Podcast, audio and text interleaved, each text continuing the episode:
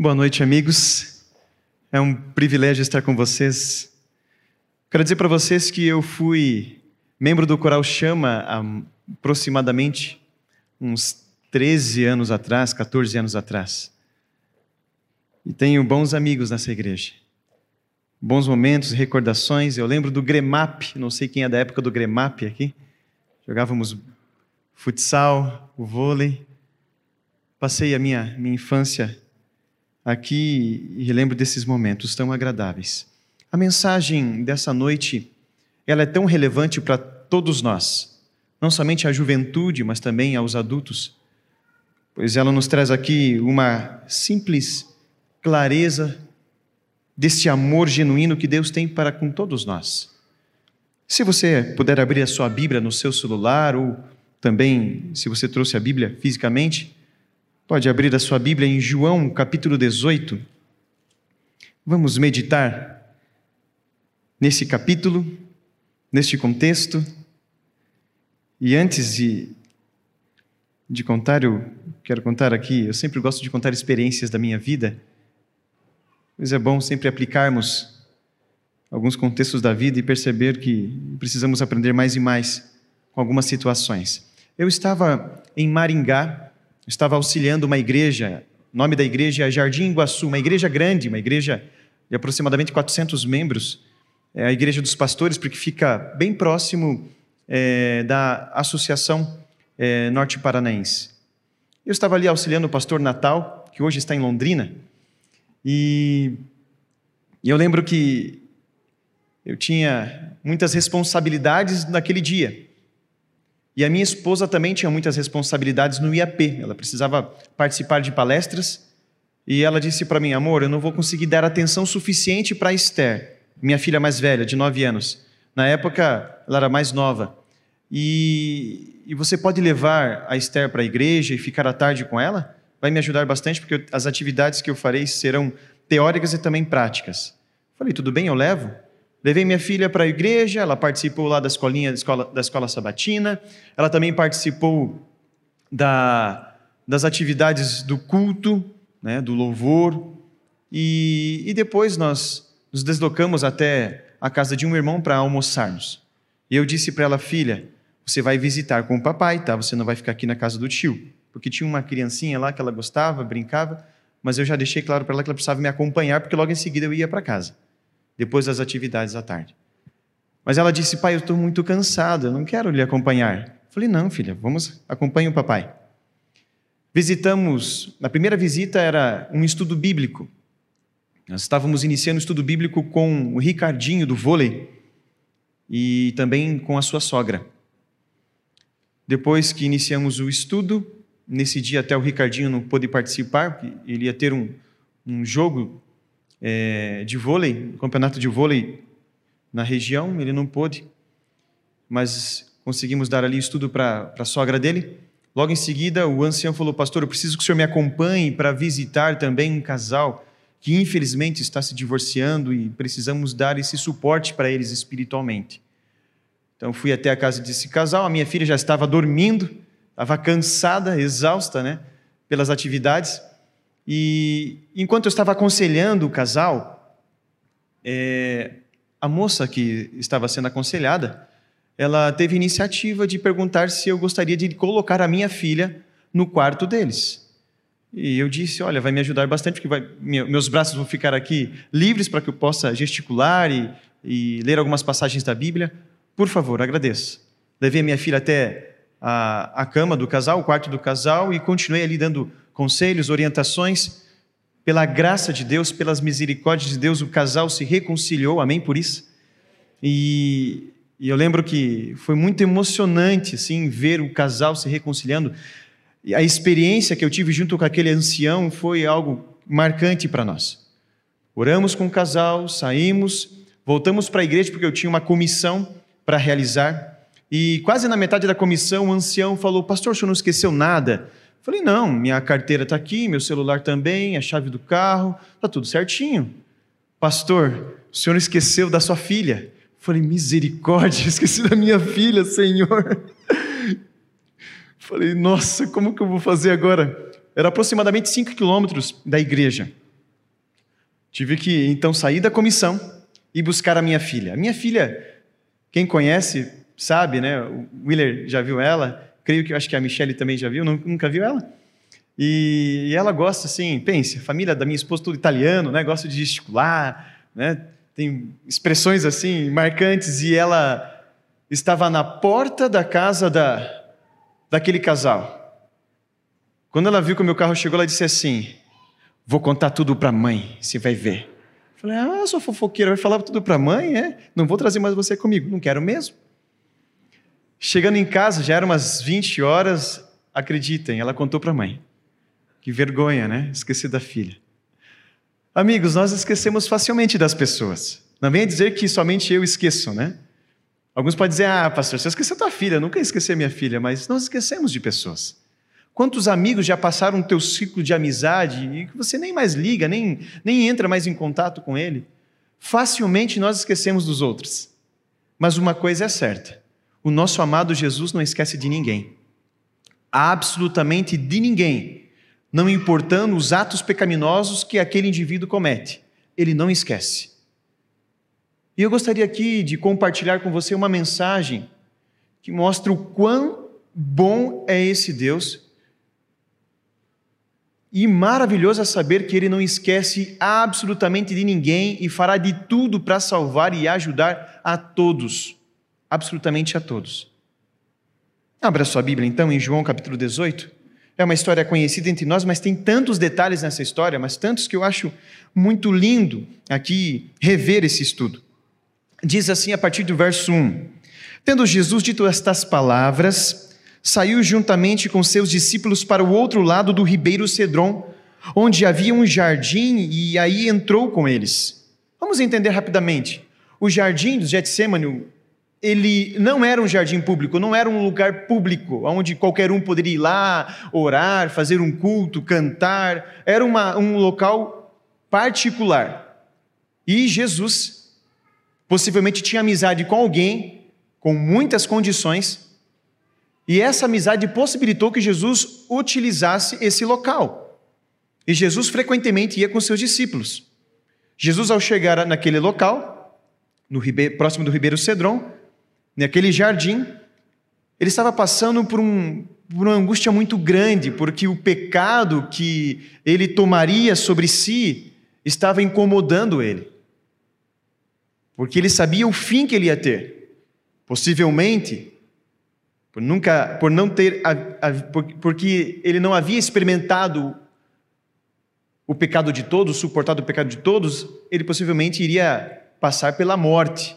Mas a morte que ele iria suportar não seria a primeira morte, a morte apenas física, mas a morte, a segunda morte, a eterna morte. A angústia que ele estava vivendo era muito grande e ele precisava que os seus discípulos intercedessem por ele. Então ele convidou três discípulos que tinham mais afinidade, eram mais próximos, e ele então convidou esses discípulos para interceder com ele naquele jardim. O restante dos discípulos ficaram ali próximos. Acontece que Jesus se distanciou um pouco, começou então a orar, já havia avisado para os discípulos intercederem por ele, porque a missão que ele iria cumprir seria uma missão muito árdua, difícil. A questão é que você sabe muito bem a história, os discípulos não intercederam. O sono bateu, estavam com sono, e Jesus foi várias vezes acordar eles, disciplinar eles, falar: vocês precisam orar, o inimigo está ao nosso redor, a batalha vai ser grande, vocês precisam compreender isso. E sabe, amigos, Jesus, infelizmente, não pôde contar com a intercessão daqueles seus discípulos. Mas o pai, sabendo da necessidade de Jesus ser encorajado para aquela missão, enviou quem? Enviou um poderoso anjo. Esse anjo desce então dos céus, chega até Jesus e ali dá todo o suporte, apoio, motivação a Jesus para cumprir a missão. Jesus então se levantou, orientou os discípulos de novo, né, deu um puxão de orelha ali para eles, estava preocupado com, com a vida deles posterior à sua, à sua entrega. Jesus então sai do, do, daquele jardim para se encontrar com os restantes dos discípulos. E então Jesus reúne os discípulos e desce mais ainda daquele local. E o verso 2 diz assim: E Judas, o traidor, também conhecia aquele lugar, porque Jesus ali estivera muitas vezes com seus discípulos. Tendo, pois, Judas recebido a escolta e dos principais sacerdotes e dos fariseus, alguns guardas, chegou a este lugar com lanternas, tochas e armas. Sabendo, pois, Jesus, olha só, sabendo, pois, Jesus, todas as coisas que sobre ele haviam de vir, adiantou-se. Jesus não foi pego de surpresa. Ele sabia que o que iria acontecer com ele. Adiantou-se e perguntou-lhes: A quem vocês estão buscando? Amigos, aqui nós encontramos algo muito impressionante do nosso Senhor Jesus Cristo. Encontramos aqui uma lição de amor. A Bíblia fala que ele se adiantou e perguntou aos discípulos. Desculpa, não aos discípulos, mas aqueles homens que estavam perseguindo. Ele perguntou: A quem vocês estão buscando? Essa pergunta que ele fez foi uma pergunta de reflexão para aqueles homens. Jesus sabia muito bem quem eles estavam buscando. Jesus sabia muito bem qual era a finalidade deles estarem ali, mas ele perguntou para, darem, para dar oportunidade para aqueles homens refletirem sobre o que estavam fazendo. E ele então continua, né? Respondeu então aqueles homens: Nós queremos a Jesus o Nazareno. Então Jesus lhe disse: Sou eu. Ora, Judas o traidor estava com eles também. Quando, pois, Jesus disse: Sou eu, recuaram e caíram por terra. Primeiramente, Jesus se preocupou com seus discípulos, aqueles que o seguiam, que o acompanhavam. Estava preocupado com eles, lembrou dos seus discípulos no momento difícil que ele estava passando. Agora Jesus ele se preocupa com aqueles que estavam perseguindo e eram legitimamente inimigos de Jesus. E Jesus então pergunta para dar um tempo a eles, para eles refletirem sobre quem eles estavam querendo prender e possivelmente matar. Jesus estava dando oportunidade para aqueles homens se arrependerem. Jesus também estava preocupado com a salvação deles. E Jesus então disse: Sou eu que vocês estão buscando, eu sou Jesus. Possivelmente aqueles sacerdotes que conheciam muito bem a Sagrada Escritura fizeram uma grande reflexão, dizendo: Uau, esse tom e esse eu sou, nós lembramos quando lemos o Pentateuco? Será que esse eu sou é o mesmo que falou para os israelitas quando estava entregando as tábuas da lei? Houve reflexões possivelmente para aqueles sacerdotes que estavam ali. E Jesus então fez essa pergunta para justamente haver essa reflexão para que eles pudessem se arrepender. Mas sabe o que é mais interessante? Está aqui, e nós lemos. Quando Jesus repetiu, sou eu que vocês estão buscando, acontece algo. Eles recuam e caem por terra, caem desmaiados. Sabe, amigos, o livro Desejado de Todas as Nações explica o que aconteceu aqui nesse verso. Eles recuaram porque eles viram a glória de Deus.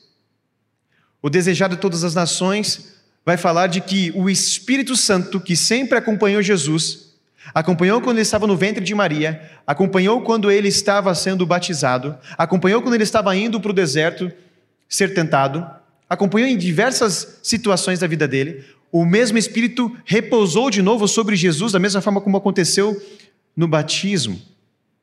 O rosto de Jesus começa a reluzir, a brilhar, e o mesmo anjo que havia encorajado Jesus a cumprir a missão, o mesmo anjo, ele se coloca à frente de Jesus. Aqueles homens não conseguem enxergar aquele anjo, apenas conseguem visualizar o rosto de Jesus, a claridade do seu rosto. Eles tremem, pois a presença de Deus está ali.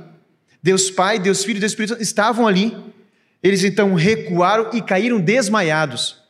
Estavam desmaiados porque Jesus estava dando oportunidade naquele momento isso só foi possível porque Jesus queria conceder a eles o perdão, o recomeço, a oportunidade de recomeçar. O que acontece? Logo em seguida, Jesus de novo, ao perceber então que eles estavam acordando, levantando depois do susto, do temor que eles, que eles sentiram com a presença. Eu não sei se já aconteceu isso com você, muitas vezes aconteceu isso comigo e sentir um temor na presença de Deus. porque eu sei quão pecador eu sou. Eu sei quão limitado eu sou. E a presença de Deus, ela, é, ela me constrange.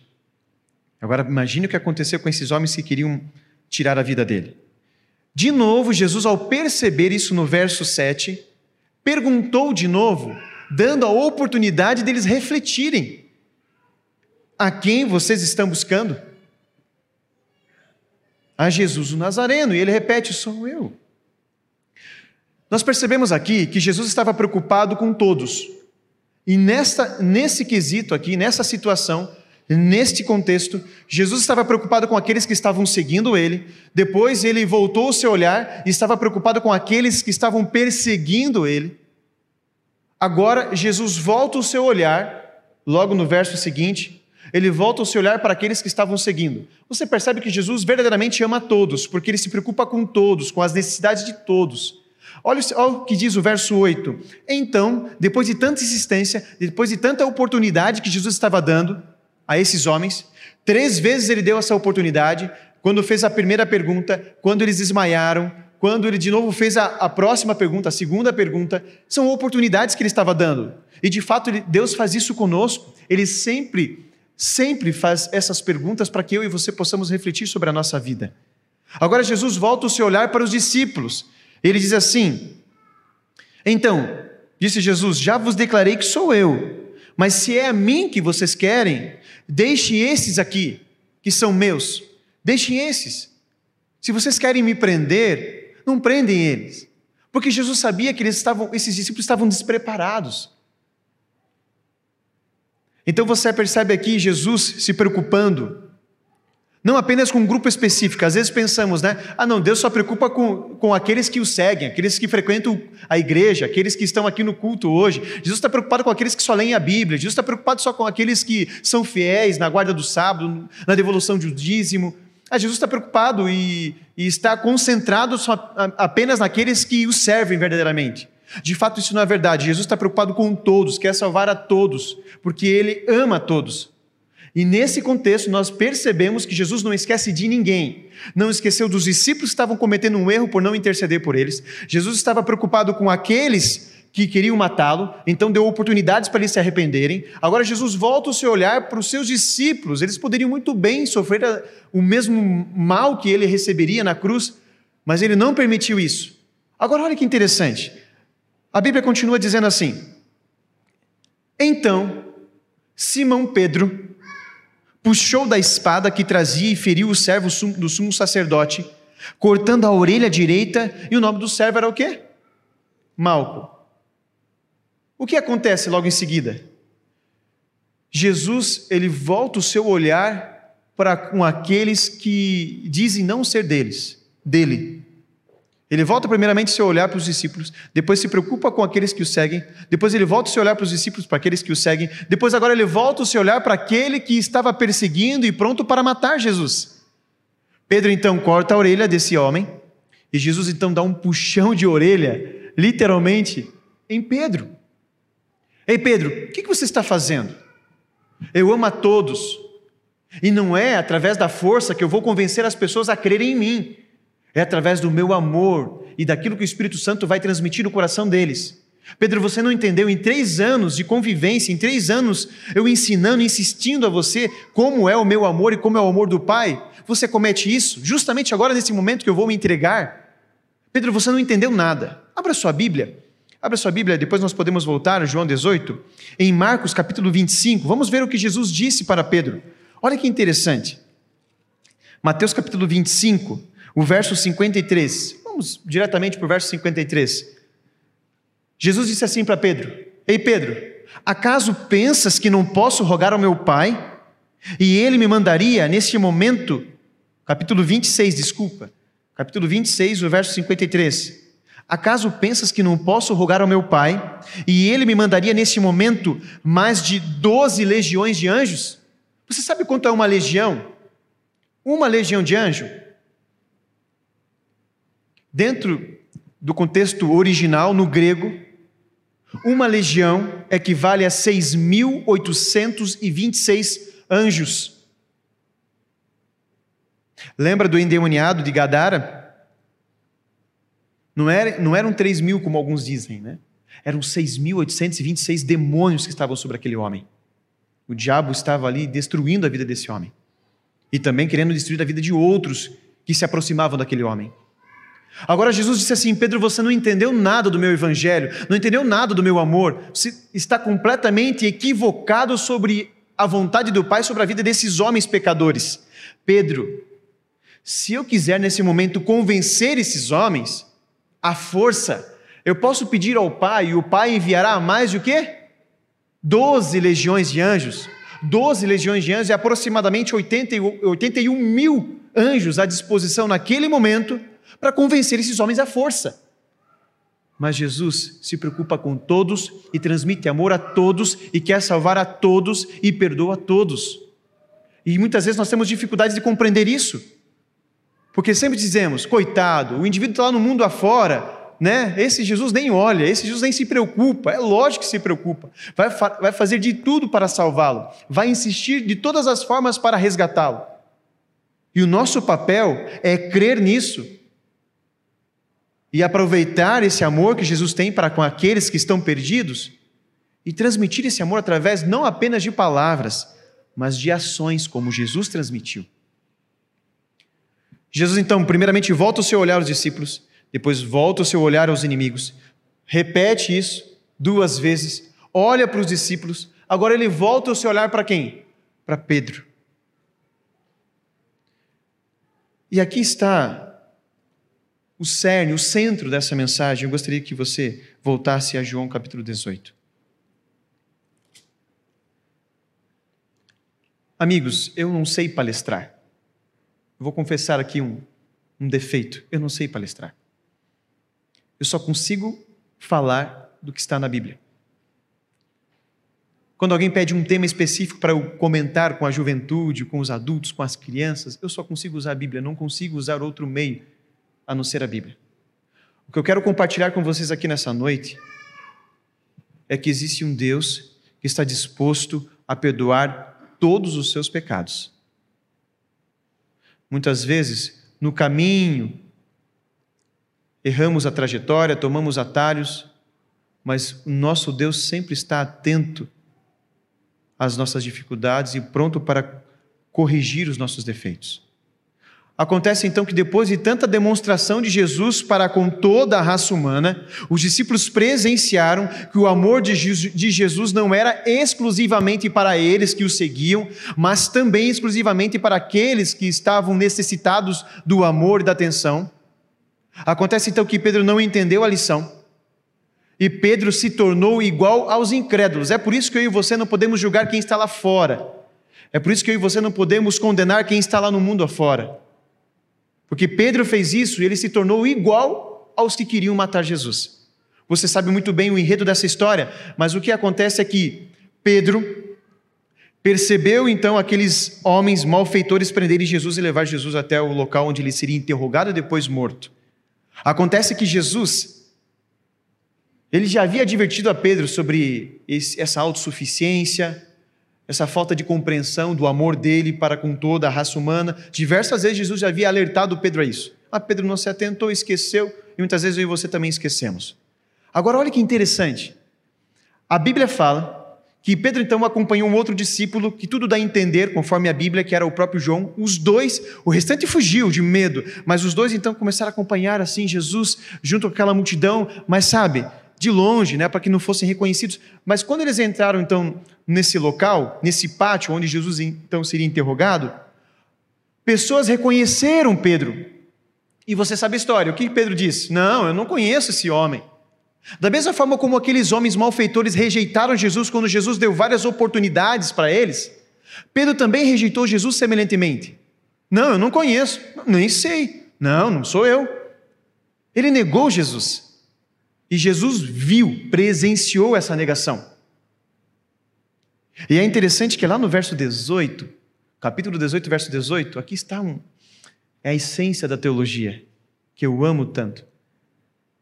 Ora, os servos e os guardas estavam ali, tendo acendido um braseiro por causa do frio. Aquentavam-se. Pedro estava no meio deles, aquentando-se também. Uma pergunta que eu faço a você. Vamos imaginar que você acaba magoando alguém, traindo alguém. Se você tem consciência, e creio que tem, você acha que você não vai ter, logo após o que você fez, ter um sentimento de culpa, um incômodo? É lógico que você vai ter. Vou contar para vocês uma experiência, não é o final, tá? Mas rapidinho aqui. Eu estava fazendo evangelismo na cidade de Inácio Martins, uma cidade bem, bem distante daqui. E foi essa igreja que plantou a igreja lá, me ajudou a plantar. Foi essa igreja aqui. Igreja do Portão. Quando eu fui pastor naquela região. Ao fazer evangelismo, peguei um carro, uma pampa, para carregar os calebes em cima. Não podia fazer isso, mas eu fiz. E eu atropelei cinco galinhas. Cinco galinhas. Atravessaram na rua, atropelei as cinco. Amigos, eu fiquei uma semana sem dormir, pensando nas cinco galinhas. Não no dinheiro que eu paguei das galinhas, porque eu tive que pagar 30 reais cada galinha. Mas eu fiquei com consciência pesada, falei, o que, eu fui fazer? Por que, eu, andei, por que eu não andei mais devagar, né? Mais lento? Por que, que eu acelerei? Fiquei com consciência pesada. Agora imagine Pedro, ao ter negado Jesus, aquele que demonstrou tamanho amor para toda a raça humana. Imagine o sentimento. Você acha que ele estava tentando se aquecer e você acha que ele se aqueceu? Que o problema dele não era físico, não era o frio que ele estava sentindo, era a consciência pesada de ter traído o mestre que tanto demonstrou amor para aqueles que não mereciam, como eu e você também não merecemos. E sabe, amigos, o que mais chama a atenção de tudo isso é que ele tentou aquecer e não conseguiu se aquecer, porque a consciência incomodava. Agora, olha que interessante. Jesus morreu na cruz. Imagine como ficou Pedro. Mas Jesus ressuscitou. Imagine como ficou Pedro. A esperança. Jesus apareceu a primeira vez, Apareceu a segunda vez e Pedro começou a ficar incomodado. Pedro começou a ficar incomodado, sabe por quê? Por um simples detalhe. Jesus apareceu para todos nós, mas não individualmente a nós. Jesus ainda não falou comigo se ele me perdoou ou não. Jesus não teve encontro a sós comigo. Eu preciso ter esse momento a sós com Jesus, porque eu traí ele, estou envergonhado, estou com sentimento de culpa por ele ter passado por tudo que passou. Você imagina o que Pedro, como Pedro ficou? Acontece, amigos, que Pedro ficou tão, mas tão irritado com toda a situação, porque ele precisava ter um momento a sós, mas Jesus só aparecia para, os discípulos, para todos eles. Não, ele, ele apareceu apenas separadamente ali, em algum momento para Maria, Lembra do caso? Para os discípulos de Emaús, lembra do, dos dois? Mas Pedro precisava ter esse encontro a a sós com Jesus, porque ele havia traído todo o amor que ele havia demonstrado. Pedro ficou irritado, nervoso, e lá no capítulo 21, você sabe também essa história? Quando você está nervoso, né? Os mais velhos, as pessoas assim que gostam de, de ficar mais tranquilo, está nervoso, vai fazer o quê? Não sei se algum jovem faz isso. Hã? Está com vergonha de dizer? Está nervoso, vai fazer o quê? Vai pescar, né? Eu não faço isso, eu não, não tenho esse hobby. Né? Mas um grande grupo de pessoas lá de muito tempo atrás faziam isso direto.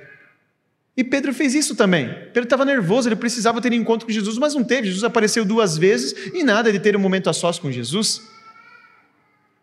E nós encontramos então no capítulo 21, verso 13 aqui, toda a solução desse problema.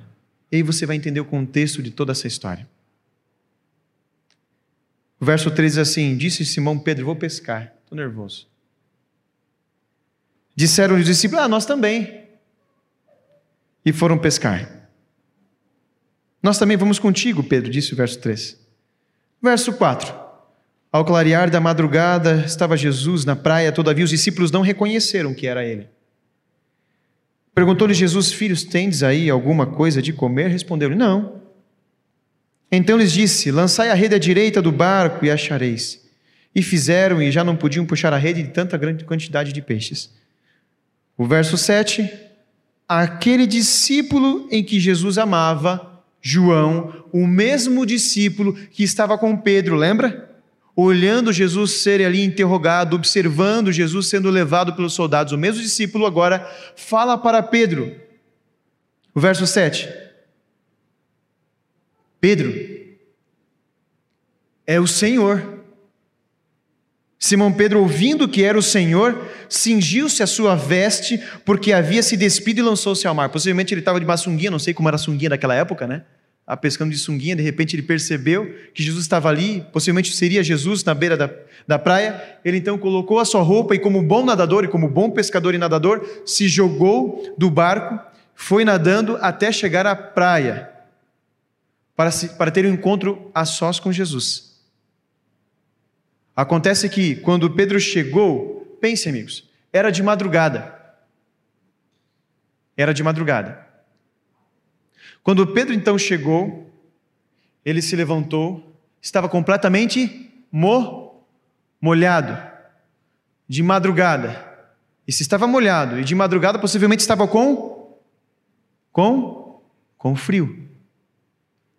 Mas quando Pedro chega, ele encontra algo que fez com que Pedro refletisse e lembrasse daquele momento em que ele traiu Jesus. Você quer ver? O verso 9. Ao saltarem da terra, viram ali umas brasas e em cima peixes e havia também pão. A palavra brasa ou braseiro no grego é antráquia. Antráquia só encontramos em duas passagens da Bíblia em duas passagens no Evangelho. Em duas passagens. João capítulo 18 e João capítulo 21. Sabe o que Jesus fez? Jesus preparou o mesmo ambiente pelo qual Pedro havia traído ele. Pedro, então, quando levantou e estava molhado e possivelmente com frio, ele tentou se aquecer e dessa vez conseguiu se aquecer. Não apenas fisicamente, mas emocionalmente e espiritualmente. Sabe que Jesus estava concedendo a Pedro? Um recomeço, uma nova oportunidade ao lado dele, sendo ele fiel. Essas são as oportunidades que Deus nos concede, meus amigos. Todos os dias, Deus possibilita um recomeço em sua vida. Todos os dias, muitas vezes, Deus prepara o mesmo ambiente pelo qual você pecou, para que então você comece do zero e faça tudo certo. Jovem, Deus tem falado com você todos os dias, em meio aos pecados e falhas que eu e você temos cometido. Deus sempre vai preparar o mesmo ambiente pelo qual você se afastou dele, para que então você faça uma recordação de que você foi longe demais, mas há a possibilidade de retornar. Quando Jesus preparou esse mesmo ambiente para Pedro, Jesus provou para Pedro que Ele é um Deus do perdão, que Ele é o Deus do amor e que ama a todos, não importando os passos que você tomou e quão distante você andou contra Ele. A mensagem desta noite aqui, tanto para mim quanto para você, é que você tenha plena consciência de que Deus ama a todos. Deus ama todos os pecadores, todos que se afastaram dele. E Ele sempre possibilitará perdão para mim e para você. Eu não posso descer aqui, né? Posso? Quero dizer para vocês aqui bem mais perto. Eu tenho atendido na central de Curitiba muitas pessoas, inclusive jovens, por mais que eu não seja pastor jovem da central, eu sou associado da área de evangelismo. Por mais que eu receba jovens ali, eu tenho percebido algo muito triste. Muitos jovens estão desistindo de seguir a vontade de Deus por se acharem indignos de receber o seu perdão. Muitos jovens não estão voltando aos braços de Jesus por ter a certeza de que andaram longe demais. Eu digo para vocês: Pedro não andou longe demais? Aqueles homens que quiseram matar Jesus não andaram longe demais e Deus não possibilitou para eles uma oportunidade de recomeçar? Jovem, Deus está dando a oportunidade para você recomeçar. Adulto, saiba que Deus quer lhe salvar. Eu fiz um velório que marcou a minha vida. Fiz um velório de um jovem. Marcou a minha vida porque eu tive sentimentos de culpa. Eu estava na igreja e esse jovem chegou junto com a mãe dele e disse assim: Pastor, eu preciso conversar com o Senhor. eu gostaria que o senhor me visitasse. Eu falei: Com certeza, estou à disposição em visitar vocês. Pastor, eu preciso desse apoio. Eu não sou da sua denominação, mas eu preciso do seu apoio. Eu falei: Estou à disposição. Só que eu gostaria que o senhor fosse amanhã na minha casa. Era domingo, amanhã era segunda, era minha folga. E eu tinha muitos outros compromissos porque eu não morava naquela cidade. Minha cidade era mais distante. Eu morava em Irati. Eu disse para ele assim: vamos fazer um combinado? Terça-feira eu vou na, na, sua, na sua casa. Ele disse: tudo bem, terça-feira então. Terça-feira eu aguardo o Senhor. Acontece que terça-feira chegou e ele disse que iria entrar em contato comigo para informar o endereço, a localidade onde ele estaria. Terça-feira, não recebi nenhuma ligação, nenhuma mensagem. Quarta-feira, eu fui para a igreja de novo. Estava fazendo uma série. E eu recebi a visita da mãe desse jovem na igreja, que também não era da mesma denominação que a nossa. Acontece, amigos, que ela contou uma triste notícia de que esse jovem, o Bruno, havia tirado a própria vida no domingo, de madrugada. Ele não esperou visitar ele. Eu fiquei tão mal, sabia? Fiquei tão mal. Eu não sei o que ele pensou. Possivelmente ele pensou: não, vai ser muito tarde, talvez vai ser. Acho que não vai valer a pena a visita do pastor. Não sei o que ele pensou, mas eu fico imaginando sempre. Mas eu fico com um sentimento de culpa. Meu Deus, por que, que eu não fui, não dei uma atenção especial? Por que, que eu não vi ele para casa e lá conversamos? Conversávamos e tudo mais, por quê?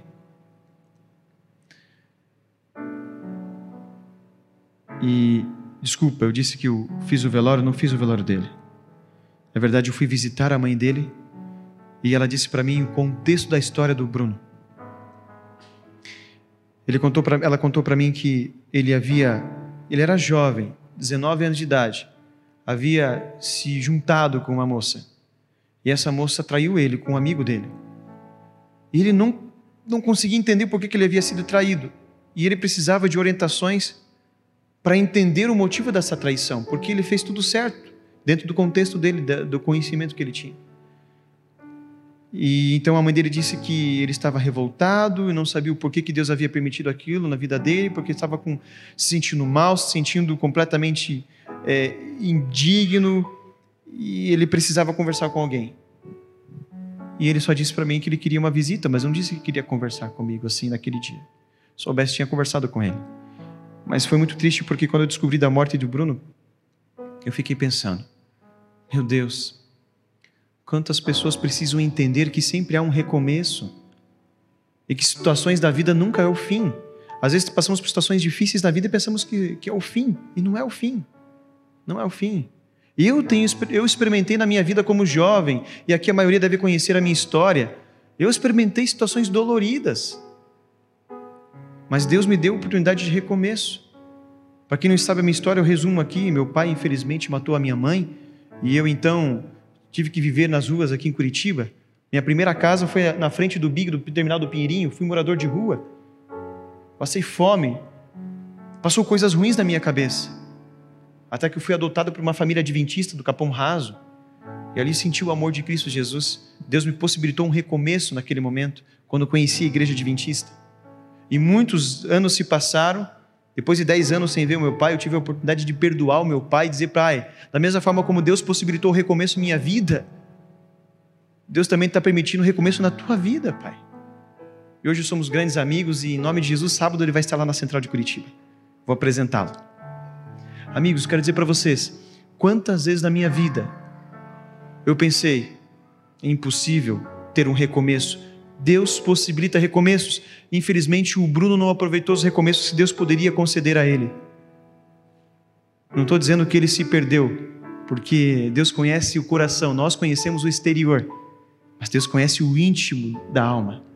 E essa é a minha esperança. Essa é a minha esperança na vida, na vida do Bruno.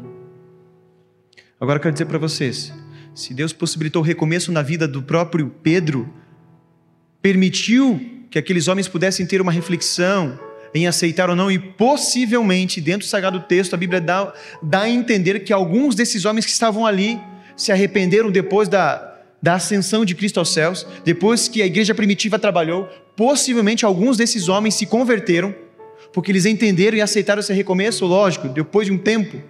Mas eles aproveitaram, da mesma forma eu e você precisamos aproveitar, jovem.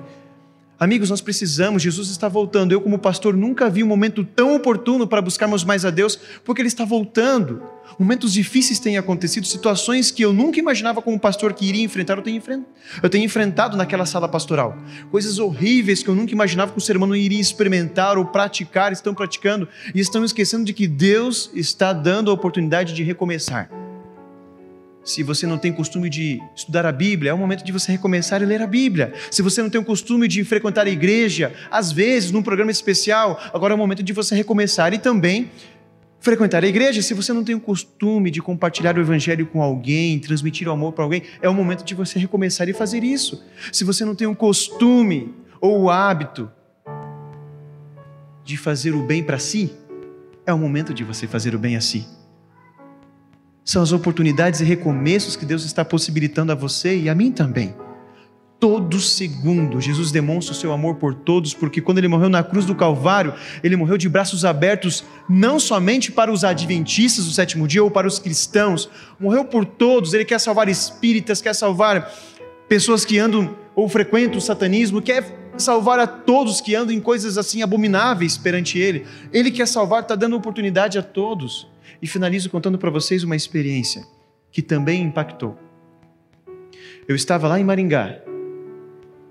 Minha esposa testemunha disso. Eu estava em Maringá junto com o pastor Natal, naquela igreja, e o pastor Natal havia feito uma gravação, uma gravação para Novo Tempo, então não tinha ninguém na igreja a não ser eu como pastor. Eu lembro que chegou um, um indivíduo, um homem, tinha passado ali alguns anos da fase jovem, né? 39 anos, quase 40 anos. Ele chegou e disse assim: Quero um pastor, quero conversar com um pastor. O cara extremamente desequilibrado. E aí me chamaram, né? Falei: Não, não sou pastor ainda, sou estudante de teologia. Não, você é pastor. Estava com medo do indivíduo, por quê? Porque eles também ficavam com medo porque descobriram que o indivíduo era quem?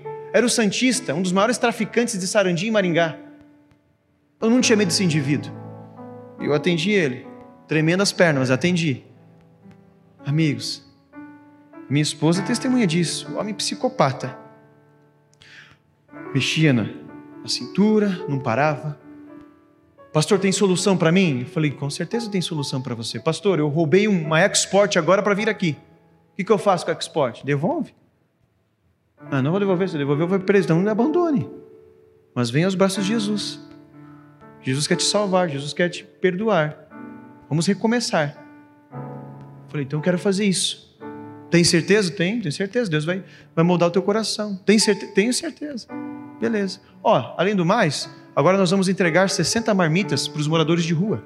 Quer acompanhar? Eu quero. E foi com a gente, acompanhado ali com os líderes também, né? Alguns estavam meio assustados, preocupados. Abandonou a export. começamos a entregar marmita. O que acontece no centro de Maringá?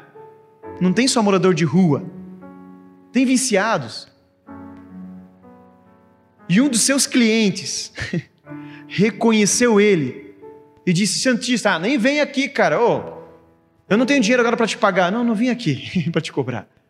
Estou ajudando aqui o próximo, eu estou aqui para para fazer o bem, Deus quer moldar o meu coração. O pastor disse que Deus vai me transformar. Amém! O pessoal então ficou em volta, começamos a cantar, entregamos ali é, marmitas e oramos com eles. O Santista estava junto.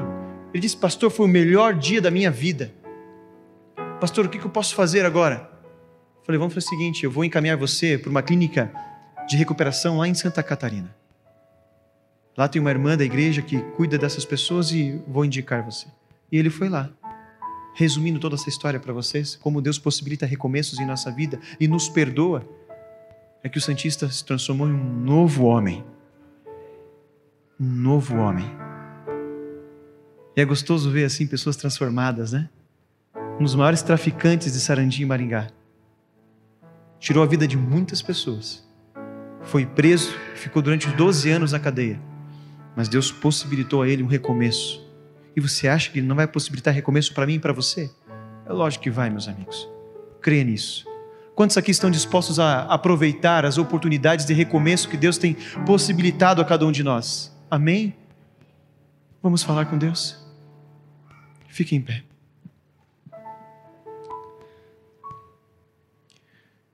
Eterno e maravilhoso Deus, como é confortável saber que o Senhor não esquece de ninguém, inclusive nós que somos pequenos e falhos e pecadores. Obrigado, Senhor, porque nós, como pecadores, esquecemos facilmente uns dos outros, mas o Senhor nunca esquecerá de nós. Senhor, quantos testemunhos lindos que encontramos.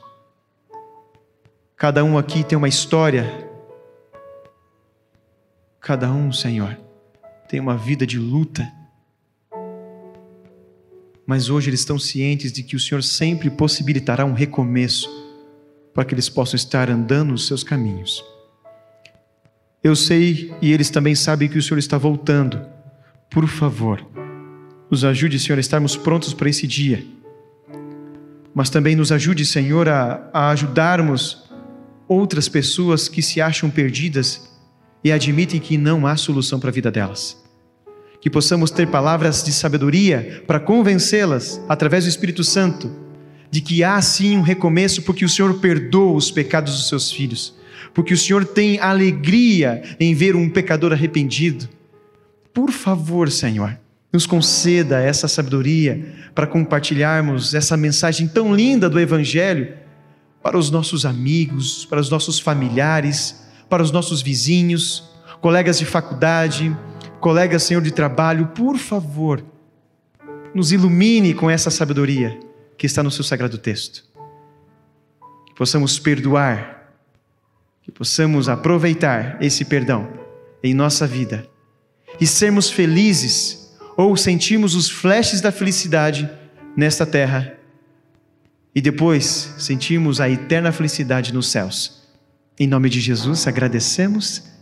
Amém, Senhor.